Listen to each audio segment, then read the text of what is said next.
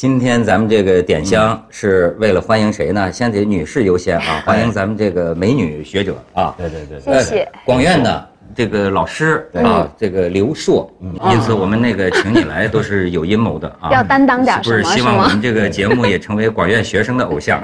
一定会的。但是今天给你介绍一个我的偶像，哎呀，操。嗯老老树老树老师啊，老老师老老师，老老师，老老师，老老我没想到我年龄最大，您就是年龄最大。老老师这发型是六根清净了，对吧？对。呃，但是这个心理感觉呢，很复杂。呃，首先咱们迷他呀，是在这个朋友圈里啊，经常见到这个老树老师的画是。他的画呢画的特别那个好玩儿对。你知道吧？哎，你你想想不想看两幅？好啊。人家他他他他很有意思。哎，你瞧，不必总是挣钱，可以装作有闲。嗯，春风浩荡时候，天天与花缠绵。哎，你看乍暖还寒。老树又在胡思乱想了，这说明六根一点都不清净。你再看下边儿，这是什么啊？呃，最近特别累，是吧？嗯。饭后即上床上床饭后即上床，嗯睡。睡上一一大，大觉，明天呢？有事儿明天明天管。有事儿明天忙。这怎么躺着像病床？我觉着。哎这个也挺有意思啊。的危机，哎，你看看这是什么词儿啊？最近总在盘算，马上就要过年，母鸡留着下蛋，公鸡呢？公鸡是什么？宰了解馋，公鸡宰了解馋。好家伙，把女的都留给自己了啊！你再看这个，误入黄山深处，云起断了去路，索性倚着老松，看看悬崖瀑布。哎，这是有黄，哎，这个画的好，我觉得，哎，这个黄黄山啊啊，我跟这个呃老树老师啊，我是跟他这个神，我也是向往。呃，已久。其实呢，之前看他的画就是觉得挺好玩儿。嗯，我真正他对我有所触动啊，是听了他的一个演讲，在视频上流传的这个很广。嗯，演讲的标题好像就是谁牛逼谁傻逼，大概是不是这？是不是？是不是？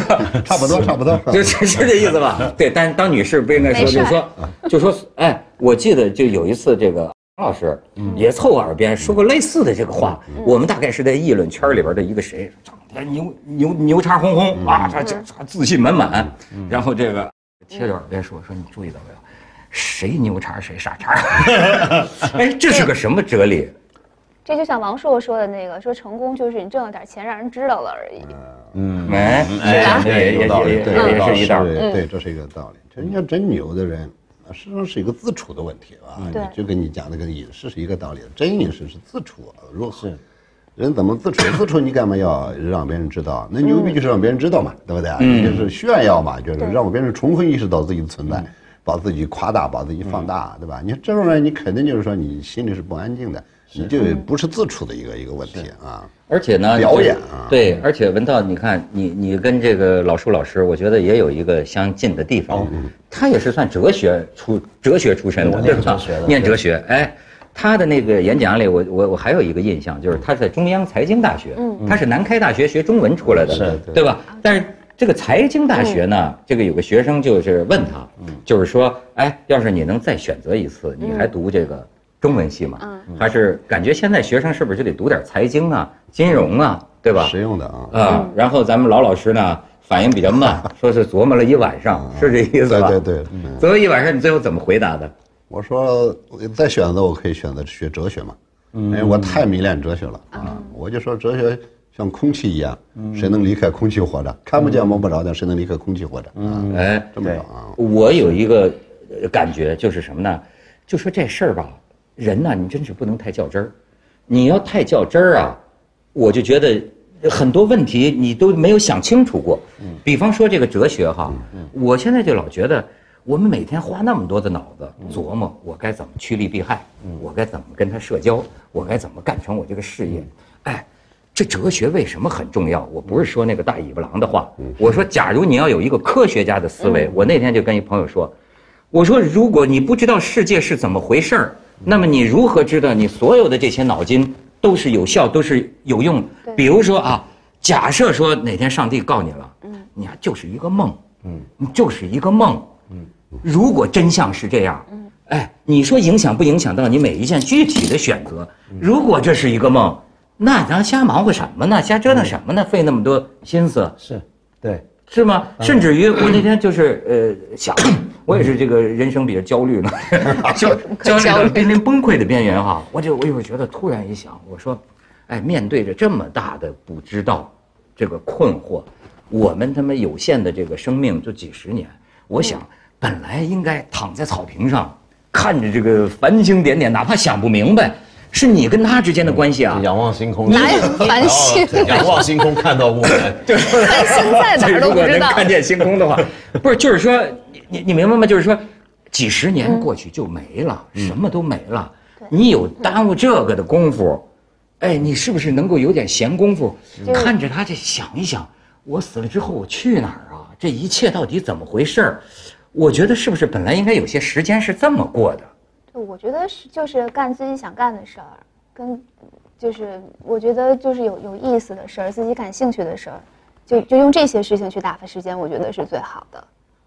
哎，现在你的学生都是知道自己想干什么？不知道。哎，你觉得这是不是个问题？我觉得是，就是我觉得年轻的时候可能都不太知道自己想干什么吧，就是都会挺迷茫的，嗯。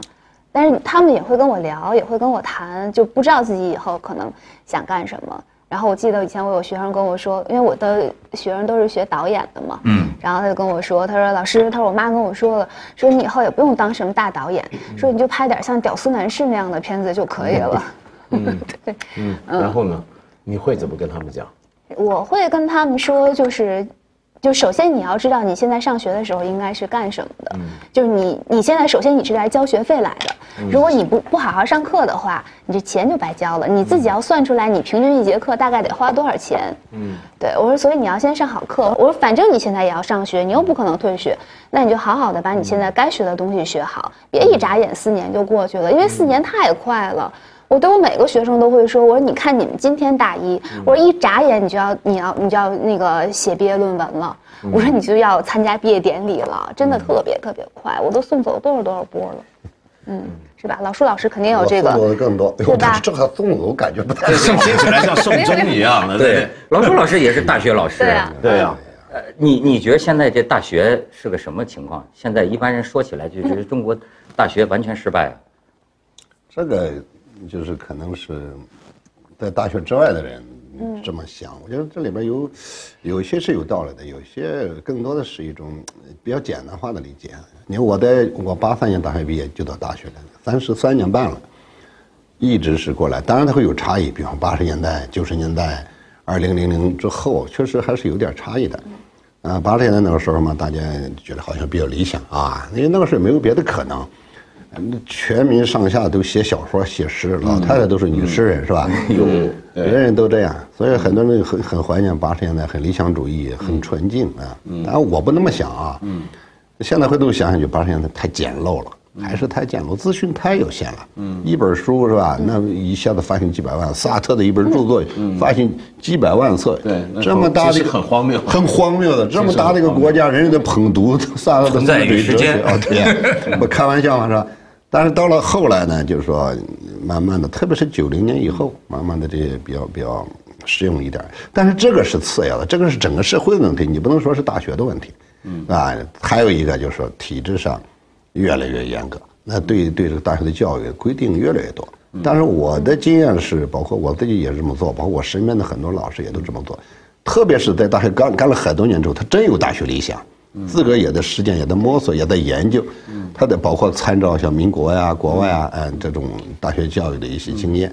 最最要命的，我感受到这种变化，就是这种体制的对这个大学的这种教育的限定太大了。但是，有时候你说有什么限定？对你觉得？你甭别的，就是这种很简单一个道理啊，我就是从我身边发生的。你比如说，你这大学老师必须是博士毕业，你才能够进入进入大学，嗯，是吧？但是博士这个东西是是是是怎么着？你比方说你你学艺术，只有学到史论的时候，你才能够读博士，是吧？学史学学理论的，你才能够有博士学位。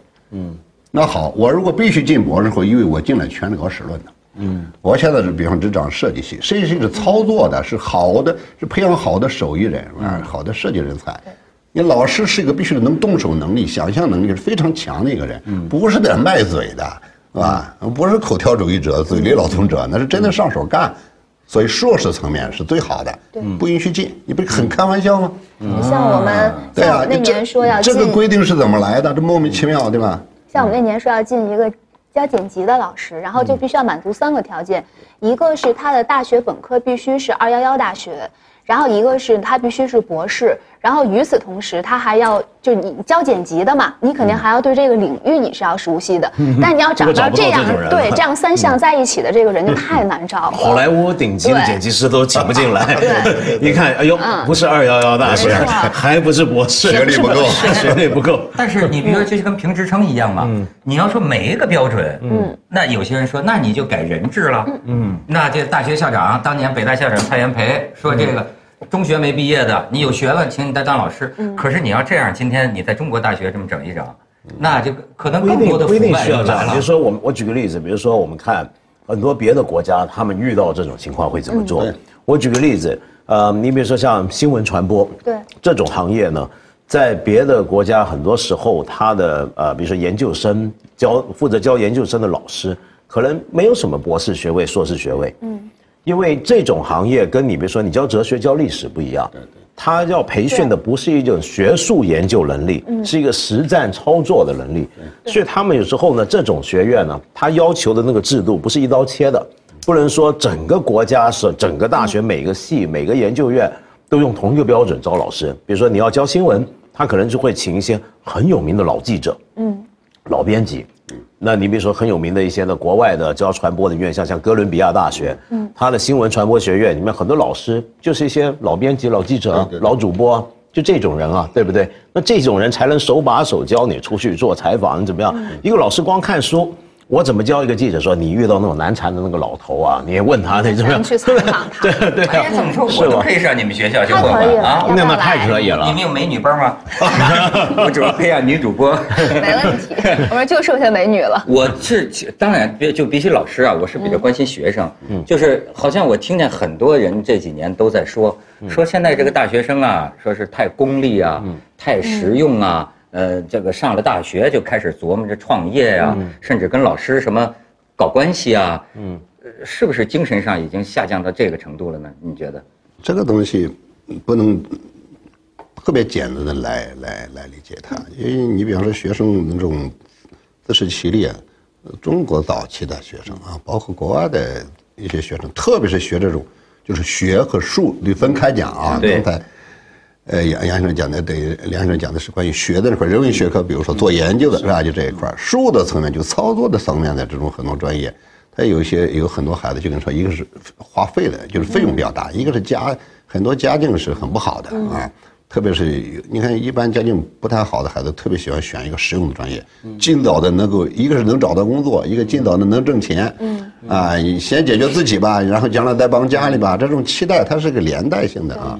所以我倒不回避，或者说是我们的学生，我就支持他们。嗯，我是希望你们从二年级以后就开始应该做工作室，因为他是学设计的，你得、你你做一个做作业，他他是每天都要做作业，几乎做完作业有些作业是设计产品，他完全可以把它产品化，再稍微投一点钱就可以把它产品化。产品化你可以把它卖掉，嗯，你开个呃那个淘宝店，你开个网店，开个微店是完全可以卖掉的。你干嘛你你做完作业，老师给你打个分儿，嗯。然后就撂那儿了啊！你到了年底就回家了啊？啥？你你你今年挂科了没有？没有挂科。你上学做这个作业，第一不是给老师看的，第二个也不是给家长看的，你首先是给自己做的，一个是自己手艺的提升，第二个你干嘛不顺带手把它给卖掉，挣了钱呢？这不是好事情吗？对，就像我们学生拍完作业以后，他们可以去参加一个什么影展啊、比赛啊，然后自己又获得了肯定，还有荣誉，然后同时可能还能够给自己带来一个新的机会，比如说谁谁谁看上你了，说哎你要不要来个拍个片子这样的，我就说这个还有点学风什小钱。么败坏啊什么的，跟这些我觉得没有关系。嗯那跟什么有关系？我感觉跟整个的这种社会的这种第一种整体的败坏有关。哎，你不能讲就是大学生坏了怎样怎样的。我们可能想象大学生跟社会是区隔的，相对干净的一个地方，好像里边长的竹子跟别的它都不一个样，是吧？它不是的，它它它它它也是竹子，这块竹林它都连着呢，对吧？哎，真的是，我反倒真觉得就是。呃，像文道呃过去讲过一个观点，我觉得挺他那讲的就是西方大学的那种理想，这大学是人类实验室啊，对吧？大学里面各种异端都可以自由存在，最开放，因为不定什么时候人类遇到个外星人入侵了，就可能大学里蕴藏着一个异端，他有一招。我就特别赞同你这个观点。他的观点，我觉得观点。我过去一直说说，就说那个我曾经跟跟我们的学校领导说，我说咱们一进校门，现在校门，比如说都是各个领导大家提的什么词儿啊，校训什么的，我说应该把这个词儿改了。他说改什么？改课上怀疑一切。嗯嗯嗯。他说那怎么行？我们要相信什么？我要坚信什么？怎么你怀疑？我说这话不是我说的，那谁说？我说恩格斯说的。对，没错。嗯 嗯。是。我说，在大学里没有什么问题是不可以被讨论的。对，人这一生如果能有幸进入大学哈，你的生命里边有这么段时光，在大学里把一切问题把它讲好它，解决好它，各种疑问解决好它，你回到社会上，你才是一个人格健全的人。对，你现在各种毛病的人太多了，大学里这种有毛病的人也很多，为什么不允许讨论这个问题？他这个东西他不能释怀啊！哎，所以我觉得这很重要，因为你从整个对整个社会来讲。学术研究或大学里面，它训练的是什么？就是我们人类未来会走到什么地方？对，我们五年后怎么样？十年后怎么样？几十年之后会怎么样？很多时候那些动力、想法是就是来自学校可能性，那可能性。你现在老去大学讲座呀？你觉得现在这学生们他们有兴趣跟你谈这些玄虚的？我觉得还是有，而且很有。我觉得不要低估现在年轻人。我我我跟你说，比如说像我做读书节目，我一天到晚收到最多的来信，你知道是怎么样的信吗？都在问，我现在发现很难选择价值观啊，到底什么叫真理啊？呃，我人生的意义是什么？很奇怪，就都把你当人生导师，给你来一大堆这样的就很玄乎的问题。那可呃这些都是学生，可见学生是关心这些问题的。那我我觉得很有趣的就是我。一天到晚碰到类似的问题，而且不止来自年轻人，甚至中老年人。你像看一个年纪比我大几十岁的人都来问我人生意义，我这很尴尬。但从这个侧面，我发现一个什么问题呢？就是是为什么这么多人关心这类问题，在我们国家是否表示我们整个教育里面从来没有就这方面对做好过？就是说，呃，我不是说别的国家的年轻人不会关心人生意义。而是对这个问题的困惑没有那么普遍那么大，就是我常常形容我们的环境是一个对于意义价值的肯定跟追寻，我们社会没有给到足够的资源。比如说学校，呃，学校我们会教有很多思想教育，教你应该怎么样怎么样怎么样，然后给你一堆价值观，这个是对的，那个是对的，那这个错的。但是问题是，真正的价值观的培养是。呃，要几个方面的。第一个方面就是你要先懂得问问题，就像老苏老师讲的，你要怀疑。你你如果不经过一番怀疑，去不断的问，然后那样的信是个盲信。盲信这个东西啊，它的问题在哪呢？你如果完全盲目狂热的信一个东西也就罢了，最怕的是什么？就有一天你是从小都相信这个，但你没经过自己的思考批判，然后有一天你在社会上撞板了，你会忽然之间颠覆一切，然后就虚无，就怀疑。就什么都不再相信，但是如果你小时候你是知道这个社会就会有种种那样这样的问题，然后我自己消化考虑，哎，我觉得这还是对的，那你整个人生立得很定的。但是你比如说啊，假如我是你的学生，那我说这个老师老师，我我现在该怎么办？比如说我想留在北京，嗯，但是我找不到工作，现在竞争太激烈了，找不到工作，我生存都有困难。那你跟我讲什么价值观？讲什么人生观？我现在的问题也许是我要不要留在北京啊？啊，还是我只能回我家乡？我也不想回去了。那我我下顿饭在哪儿？就是这我何以自处呢？你会怎么回答他？我一般都是这样。这种情况我经常也是经常遇到啊。学生跑到我这儿来，我们经常聊到类似的问题啊。这个是应该是步步生疑，步步你得自己了断这些事情。你得走一步说一步。严格意义上就说啊。毕业之后你要找到工作，那就好，如何找到这个工作？要解决这个饭碗问题。对呀、在我画画的不是经常说一个叫“眼前两碗米饭”，你先解决这两碗米饭，眼前两碗米饭，对啊，然后心中一粒飞鸿啊。还有还有飞鸿呃呢。自自由的那个想象的啊，思想上的、情感上的那种自由，那个是比较高端的一种享受，是吧？但是你眼前的你这口饭你吃不上，你想什么？此生不存，你遑论其他，对是吧？这个是必须的。对，是啊，那这个问题这是是没有办法呀，没有办法，我觉得这个东西是老师教不了的。就比如说每个学生处境不一样，每个人际遇不一样，运气、机会都不一样，老师怎么去教你？你该靠打什么工为生，然后做什么生意，做什么进什么行当比较好？但是老师能够教给你，比如说一些基本的思考方法，方法，对对对，一种的价值的呃呃判断看判判断价值的态度，嗯。这些东西，也许你今天觉得不实际，但是迟早有一天，你还是会碰到这些问题，这些问题迟早会在你生命中不晓得什么阶段发生，老师能够给你的是这个。他目前最大的疑问可能就是要找这份工作，嗯，对不对？那好，那你先解决这个问题啊！我就一直主张不要那。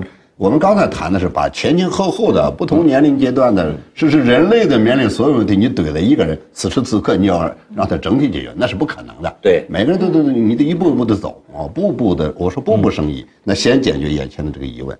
所以我比较赞同的就是人不要先有一个形，把自己设想成一个什么样子啊。嗯嗯你这个形，我不说你是个方的，世界上哪有那么准确的一个方形的一个尺寸的东西，你你可以把你搁下，是不可能的。啊，那那好，人家最好要无形，就是我的意思，就跟水一样，嗯，流到一个什么形状里，我就是个什么，随物复形。是，但是不，如果说我有两碗米饭的这个饭碗，嗯嗯但这个饭碗不是我喜欢做的事情，那我怎么办呢？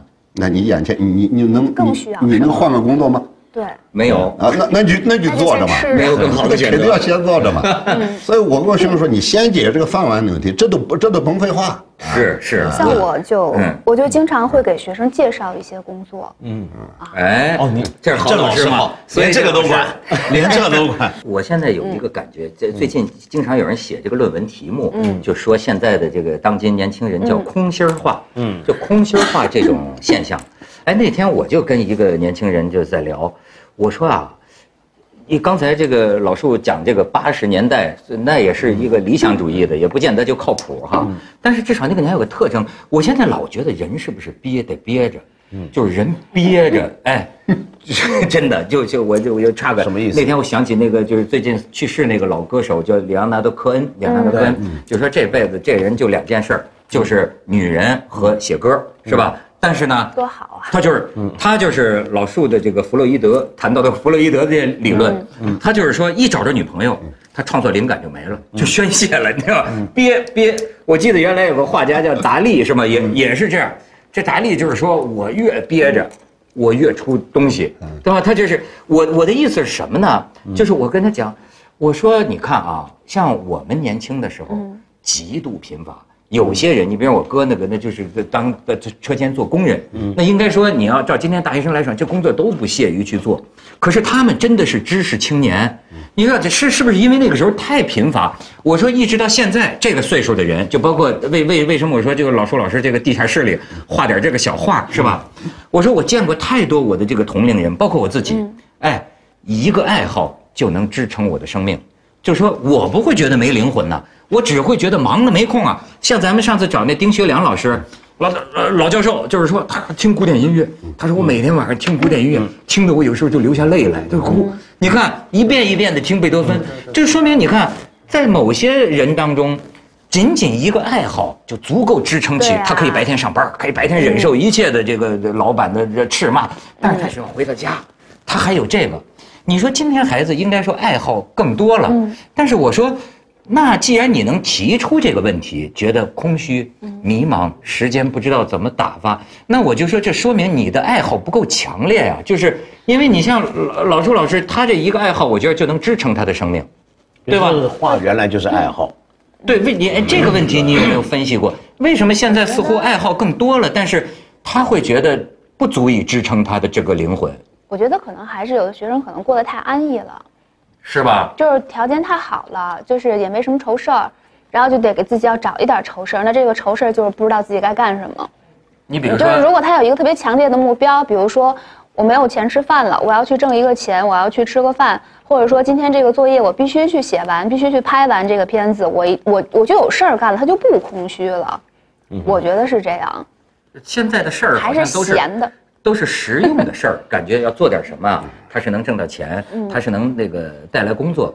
按说都这么实在了，可是实际上另一方面，它似乎又最多的一个词儿叫迷茫，就茫茫然。哎，我觉得挺真的，他们要这么说，肯定又在说我们并不了解今天的年轻人，这是完全有可能的啊。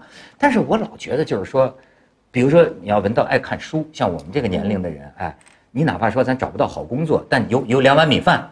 能吃饱饭，对吧？能吃饱饭，那只要有书，我今天晚上就能过，过得还很开心。嗯，对哎，但是这种东西现在是不是对人没有这么大的滋养作用了？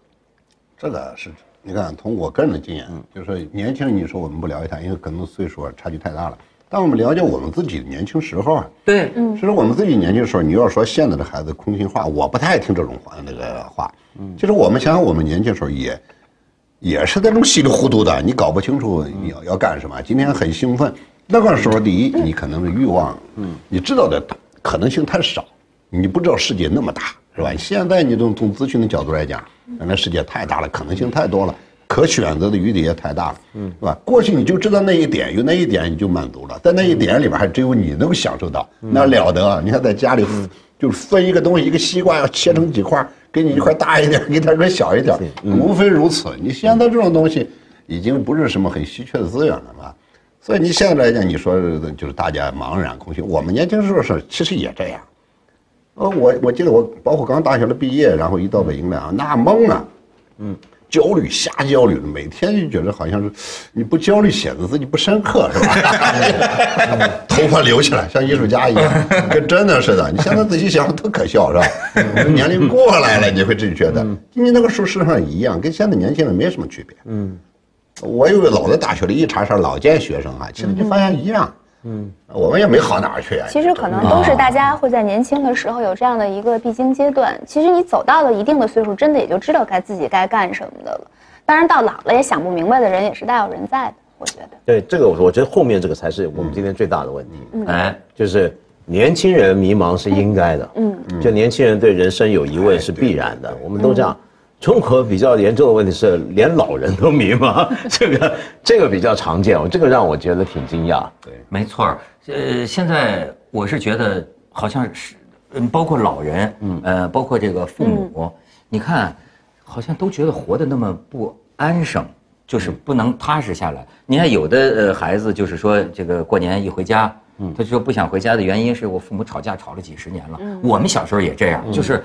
还是为什么咱们这个社会里的这个人呢，似乎都是有点像热锅上的蚂蚁。岁数大的好多人啊，人格真是很不健全的很多。嗯，也可能我们过去的这种整个社会过来一直过来，大家都已经都有点神神叨叨的，都都有点不大正常了。我觉得到了岁数一大了之后，那包括我们最近学校发生一些事儿，我就觉得特别奇怪。大学教授是吧？哎，说说。甚至学校领导说说，嗯，说是动不动就说。写匿名信，我都觉得非常奇怪。这个年代他妈还写，堂堂大学教授靠写匿名信，你堂堂正正的，你有什么问题不能反映吗？哎，可是你知道，有的时候可能真的是你直接说是没有用的。你想，如果他要直接说有效，他为什么要写匿名？但是我觉得这个匿名这个就非常的，我的感觉就是很下作的事情，啊，这我是很难接受说写匿名信。我匿名告你啊！匿名怎么地？匿名揭发啊！匿名揭发，说是当然有个理由说怕被谁打击报复。但是很多高校都。但很奇怪，一个领导给一个群众说给上级领导他举报一个群众，这这这不存在谁打击？你还打击报复？那只能说你打击报复我呀，对不对？嗯，你出现这种情况，这可能就是又想把这事儿说出来，然后还怕承担责任。哎，我还听说的是大学生举报老师。这个有，这个有。哎，你的课堂上放什么大放厥词？嗯，哎，有学生就就有可能。哎，这是我我经常被被被现在好一些，我的学生碰到过这事儿，我碰到过，但是很少。我基本上是直接站起来，啊，就说说你不能说那个东西。你比方说，我我我去台湾啊，嗯，我们呃，我说啊，台湾怎样怎样，台湾怎样。他说你应该说那我们台湾。啊，怎么怎么的啊？我怎么怎么的？或者反正那个话怎么说？你意思那是祖国的一部分哈，你必须要也加一个前缀，或者是加一个什么的。嗯，我说有毛病嘛，对不对啊？有些孩子这样。我我觉得这个最好玩，我有时候也遇过。学生负责政审，对，他说学生政审，现在很多说，梁老师你不能够说台湾台湾，你要说中国台湾。啊我说那这样的，那我去上海，我是不是得说中国上海？你如果说那是祖国不可分割一部分，那我是不是到到了安徽，那是中国安徽？你不能光说安徽，安徽现在分裂吗？所以说，你要说今天人们没有大学生，他没有价值观，其实它也被植入了很多种东西。这个不叫价值观。呃，不是，就是一种什么东一，这这算是一个什么呢？我我发现有的这个学生啊，他实际上在这方面呢，这个跟着根儿正苗红啊，就是他这个思想比我们还左，就是这所谓小粉红嘛，现在，对，但但我觉得，如果他真心相信一套呃国家给他的价值观，我觉得不是问题。但是我担心的是什么呢？反而有很多人，我觉得他倒不一定是信不信这个东西，而是这有好处，或者最要命的就是这个东西，哎，就是我或者们至少没坏处，是吧？啊，对的，这个最要命，就是说，实际上现在很多人，包括老师，我刚才说的这个话就是什么？你老师、教授都这个样子，你何以教人啊？嗯，是吧？我是要谈的这个问题，就是梁先生刚才讲的，就是一些岁数很大的人，他他他这种这种盲目性啊，但是他又他又不是盲目，他是很清楚利害的。对，他是非常会利用这套体制，利用这套游戏规则，达到自己的这种目的的，这种人太多了。哎呦，你你你说的太好了，就是所以我我现在就觉得，其实呃年轻人呐，嗯，他比我们这个岁数的人呐，其实还是好一些的。你你知道，就是比如说我当主持人，我就我就老早就发现一个现象，就是说，比如说选秀啊，啊年轻人，哎，我曾经说，我说这个年轻人最虚伪，在台上说的全是那个空话套话，可是后来我转念一想，我们明白了，我说你看啊，像我们这种中年人，你已经狡猾到叫做什么呢？叫做真话不全说，假话全不说，就其实这是个老狐狸，你知道吗？你已经狡猾到，哎，大家看着你，哎呦真厉害，跟鲁迅似的。可是实际上你深通这个社会的游戏规则，你知道你不会有事儿，你已经狡猾到可以不违背自己的某种呃所谓良知真知，但是又能把自己想说的一些表达。年轻人相比之下，其实他单纯。我我知道我这么讲真话是学校不允许的，嗯，那么怎么办？那只能你让我说什么我说什么，所以他就是有时候会有，其实你有时候看看，包括就说是，呃，咱就说那个故宫的那种鉴定专家，嗯，前几年不是净出这个丑闻嘛，啊，银银行或者还是哪个人给你钱，你就愣能愣能把一假文物几几个专家，你就给人开证书，就说这值几个亿，什么金缕玉衣啊还是什么的，哎，如果你一个咱说学高德重。威望这么盛的这个老教授、老学者，你这个学界良心，你都是这么一帮市侩的话，你怎么能抱抱怨你的学生实用呢？对呀，对呀，对呀。说一句绝望的话啊，很多人都是骂大学哈，这个大学在现在在公众的心目中就是败坏 后来我说，我作为一个在学校从业那么多年的老师，我的经验是怎么着？进大学之前他已经定性了。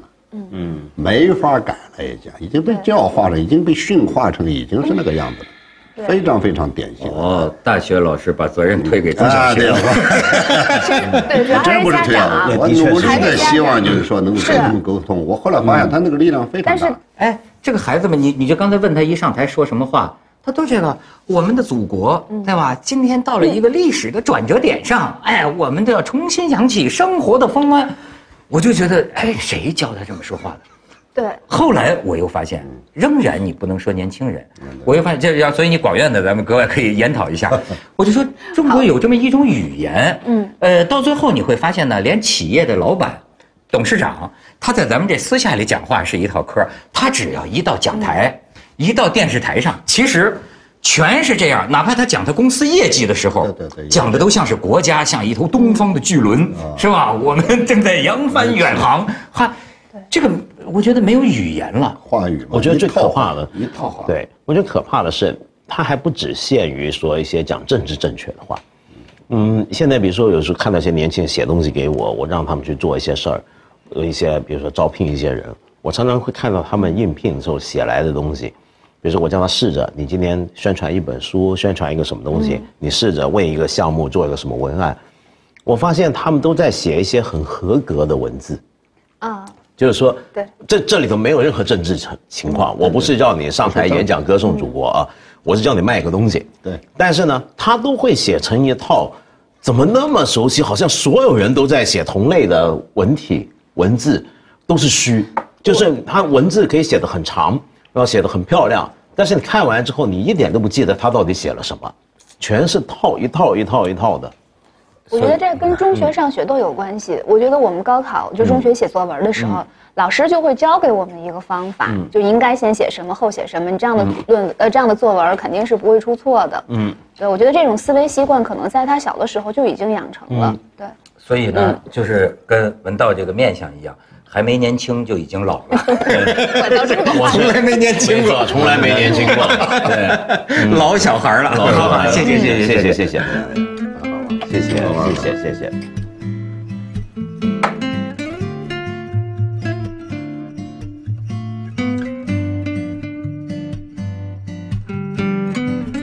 去世那个老歌手叫里昂纳多·科恩，里昂纳多·科恩就说这辈子这人就两件事儿。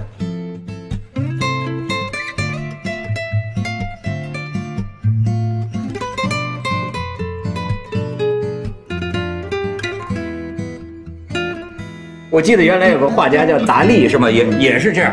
这达利就是说我越憋着，我越出东西。